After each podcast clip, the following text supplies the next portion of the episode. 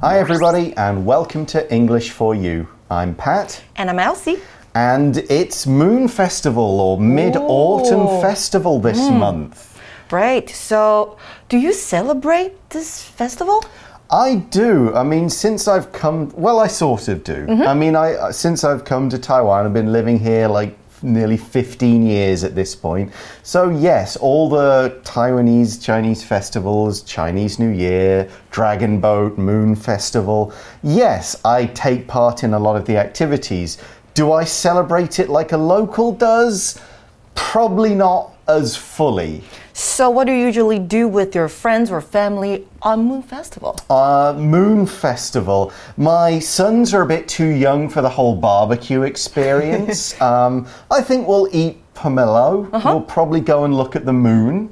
Um, but I'll probably wait a few years before we start doing any, any barbecues as a family. They're a bit small for fire right now. Barbecuing is fun. How about you? Do you take part in festivals from other cultures? So, you mean like Western festivals? Yeah, like Thanksgiving or Thanksgiving, Christmas. even. Christmas.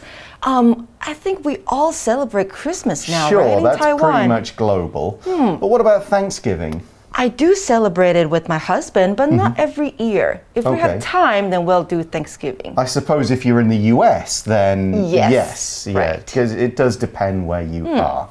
All right, well, it's Moon Festival, and we've got a conversation article this month of three people from different countries talking about what they do during Mid Autumn Festival. Let's check it out.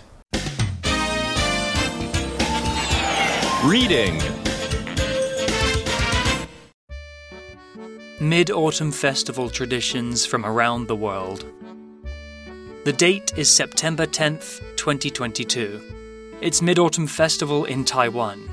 Eden, Kiko, and Thuk gather on Eden's balcony. Happy Mid Autumn Festival, guys! Thanks for coming. Let's start the barbecue. Look at the moon. It's so big and shiny. It's terrific.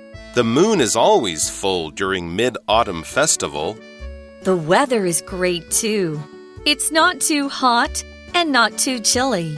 I'm so glad we can celebrate this festival together. This year we can't be with our families. At least we can be with each other. So, Eden, what's the story of Mid Autumn Festival in Taiwan? One legend is about Chang'e. She lives on the moon, but her husband lives on Earth. They really miss each other. When her husband looks at the moon, he thinks of her. That's so sad. For people in Taiwan, the moon reminds us of the people we love, like our family and friends. So we've got some description to start off with. The article says the date is September 10th, 2022. It's Mid Autumn Festival in Taiwan.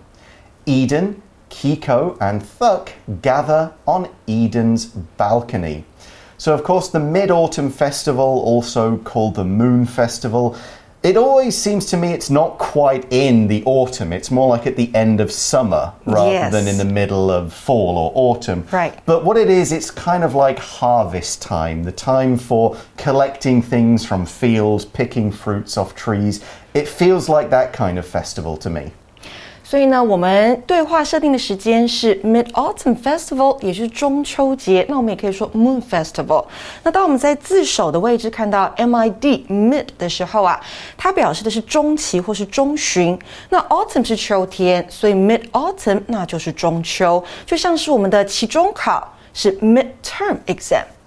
那这边我们说到呢，Eden, Kiko and Thuk gather on Eden's balcony。And to gather means to get together in one place and at the same time. When we're using this about people, we're talking about each one comes from their own house and they all get to the same place. You could talk about gathering at a house, or say, let's gather at the restaurant for the person's birthday party. If you're at work, you might say, all right, all the staff, all the workers gather in the big meeting room, that mm-hmm. kind of thing.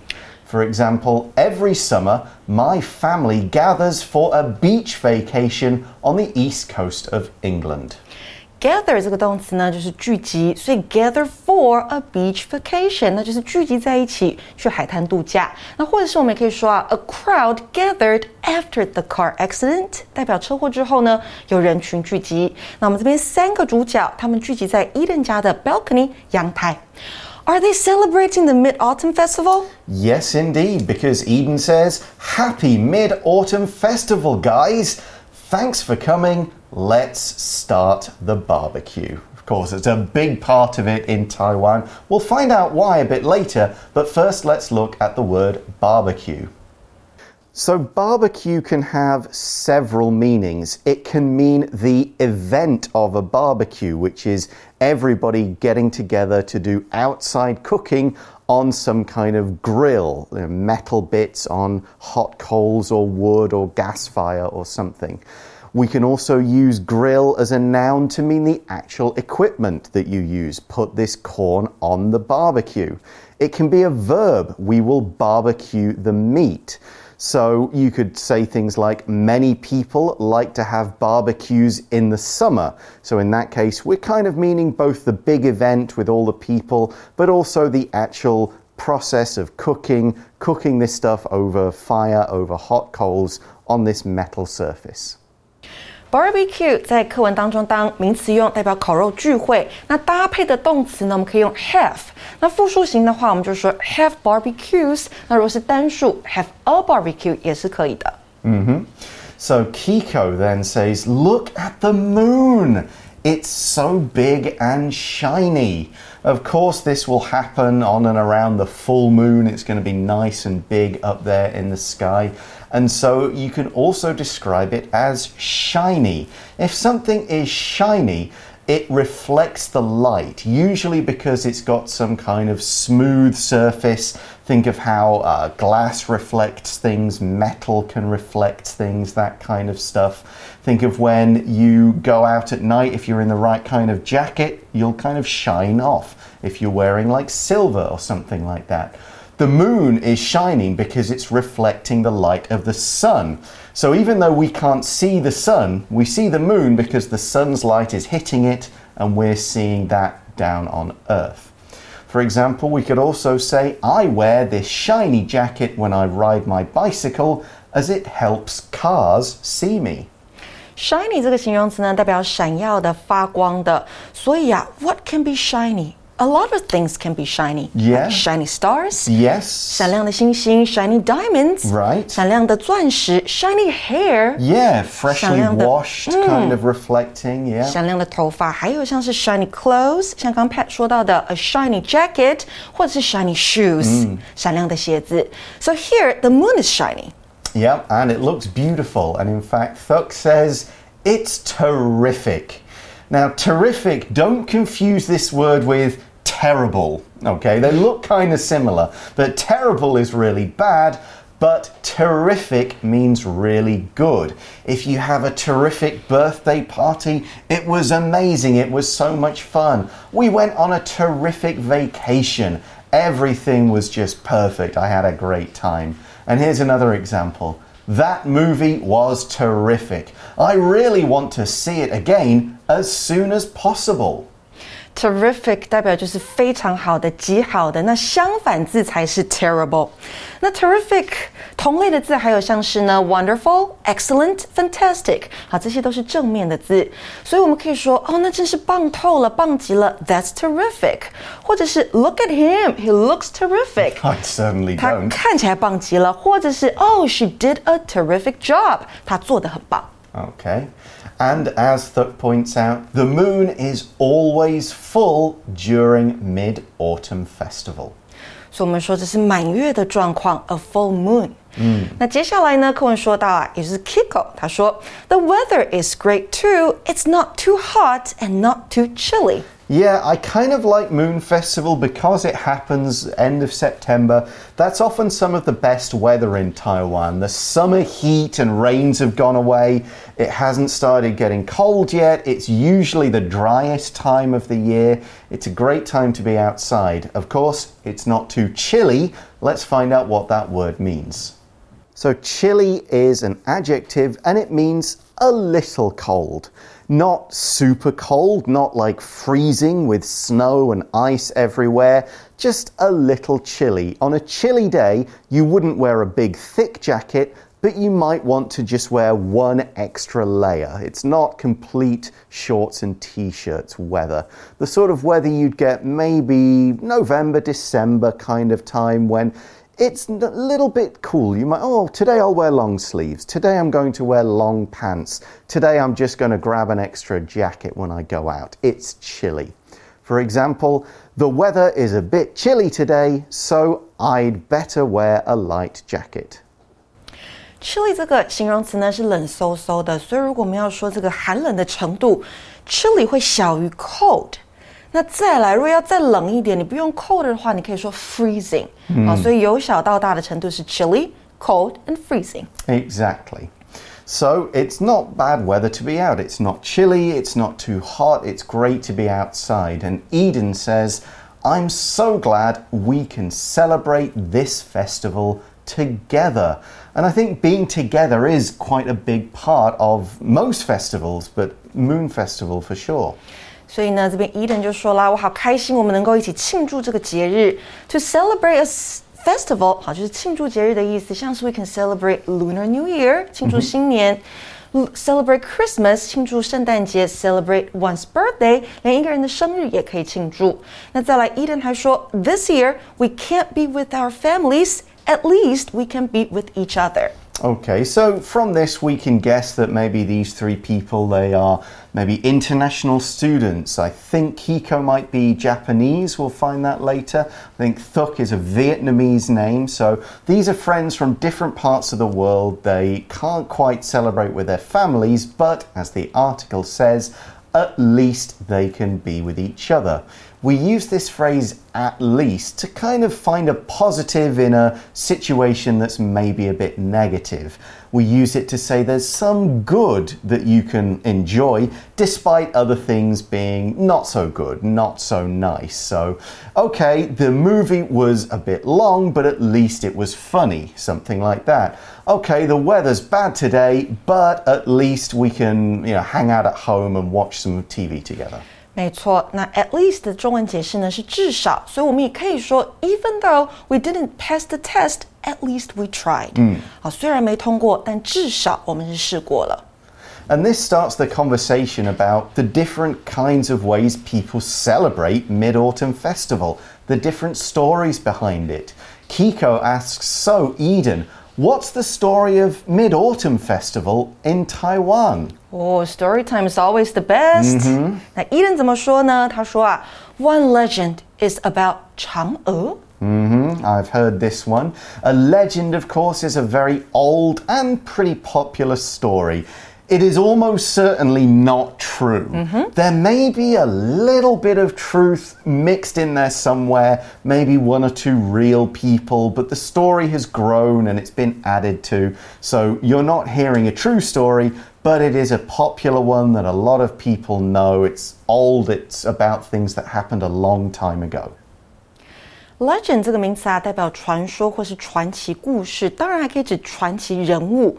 所以呢，我们可以说 he's very into Chinese legends，代表呢他着迷于他非常喜欢中国的传奇故事。那如果你把它当做传奇人物来解释的话呢，我们可以说像是 Michael Jackson，the King of Pop was a true legend in the music world，代表流行音乐之王 Michael Jackson，他曾是音乐世界当中的传奇人物。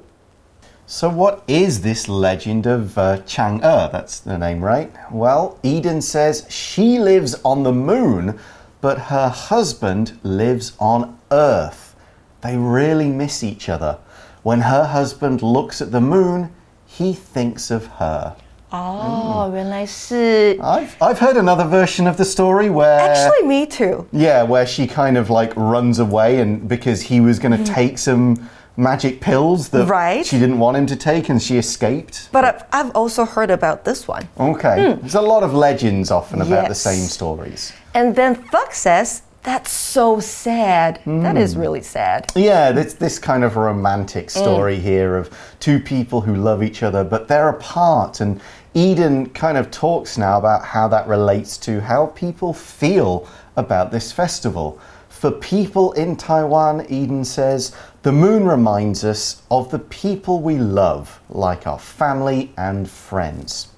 So, to remind you of something, it's to make a person think of something or someone. They recall a memory. They see this thing and that makes them think of something else. Usually something with a lot of importance to them, something connected with feelings. Could be happy memories, could be sad memories. Here's one example for me drinking cherry coke of all things, reminds me of taking beach vacations as a kid. It's just something about the flavor of it, it just sort of reminds me of childhood vacations. Remind 这个动词呢，代表的是使人想起，所以我们可以说 remind somebody of something or remind somebody of somebody。好，那就是使人想起某物或是某人。像是我们可以说啊，This photo reminds me of the days when we were together。这张相片呢，让我想起我们以前在一起的时光。Okay, and th this story reminded me of the story called 牛郎跟织女. Have you heard of that? Okay, that's like the, the cowherd and the, the fairy princess, mm -hmm. where he the talking cow ox tells yes. him steal her clothes, then right. she'll marry you, which something like That's that. That's a strange way to meet a person, but the, that happens in a lot of these old stories. Uh, yeah, I've heard that one, and of course, it does end with that. You know, he only sees her once yes. every seven years right. or, or, whatever it is. Uh -huh. Another story about people kind of long separated like that. It is strange how things remind us of other things. Like I mentioned, uh, we mentioned songs mm -hmm. remind you of stuff tastes remind you of stuff, mm. smells. Yes. Like if I smell certain things, like certain smells remind me of childhood or England, like cut grass reminds me of England. Baking bread puts me in mind of my mother's kitchen. Mm -hmm. Things like that. Uh, even 7 Up reminds me of being in Spain. Oh, why? Did you drink a lot of that? It was another one of those when we are on vacation. Normally uh -huh. at home, we wouldn't drink you know, kind of lemonade, 7 Up, Sprite stuff. But on vacation, we can drink as much as we want. Mm -hmm. So there are these kind of connections in your memory. You experience something and it just reminds you of that thing. You kind of like a piece of string holding them together. 没错，那课文最后说到的是啊，对在台湾的人来说，月亮呢，让我们会想起我们所爱的人，包括家人跟朋友。Exactly. Now that's not the only story about the moon and about the Mid Autumn Festival. In part two of our article tomorrow, we're going to learn a little more about how different cultures think about the Mid Autumn Festival. Right now, though, we're going to go to today's For You Chat question. For You Chat. So the question is Do you celebrate Mid Autumn Festival? Discuss and compare with your friends. Compare here means what do you do differently from other people? What do you do? What do they do? That kind of thing. So, what do you do, Elsie? You've been doing it for longer. Right. Actually, I used to celebrate Mid Autumn Festival, but not now, mm -hmm. actually, because I just see it as a day off or right. a holiday. Sure. For yes. me to rest at home. Mm -hmm. And I don't really want to do anything on that day. What about you? Um, it's one of those where a lot of holidays for me are going through this transition. Before, they used to be like, oh, great, I can go out and have a barbecue mm -hmm. and mm-hmm. stay out late, that kind of thing. Now it's about what can we do with the children? How do we make it about them? So maybe I'll we'll do the you know where you cut the pomelo and make it into mm -hmm. a mm-hmm. hat. You know, that's the sort of thing that kids will do, so we'll probably do that. So you haven't done that before? No, not yet, because uh, we don't want to get them too sticky uh -huh. at uh-huh. this point. Um, but again, it's a it's a chance. Like last Christmas, I did a lot of this is the story of Christmas because the eldest boy is old enough to learn about the stories now. So this year I'll be telling those kind of stories the, the cowherd and the fairy. Er. And Chang'e. Er. And Chang'e. Well, in fact, I guess my wife will do the storytelling yeah. because she knows the stories better. She can tell them in Chinese and so on. So it's that sort of thing. And like I said in our introduction, I think barbecues will will wait a few years. Yeah, after they grow up, you can definitely have a barbecue oh, together. Oh, they, they will love burning things right. on there and setting fire to stuff. And yeah, two boys doing that, it's going to be dangerous, but it'll be a lot of fun. Okay, that's all we've got time for today. Thanks for watching, everybody. Join us again tomorrow to learn more about how different cultures celebrate Mid Autumn Festival. See you then. Bye for now. Bye. Vocabulary Review Gather. Everyone, let's gather at the front entrance at 9 a.m. before we go into the park. Barbecue. Many American families have a barbecue to celebrate Independence Day on July 4th. Shiny. Anna washed all the dirt off her car and now it's clean and shiny. Terrific. Stacy had a terrific meal at the new Italian restaurant and wants to go there again soon. Chilly. Make sure to wear your jacket because the air is chilly today. Remind. Teaching young children reminds me of the games I used to play when I was a kid. 慧小补帖。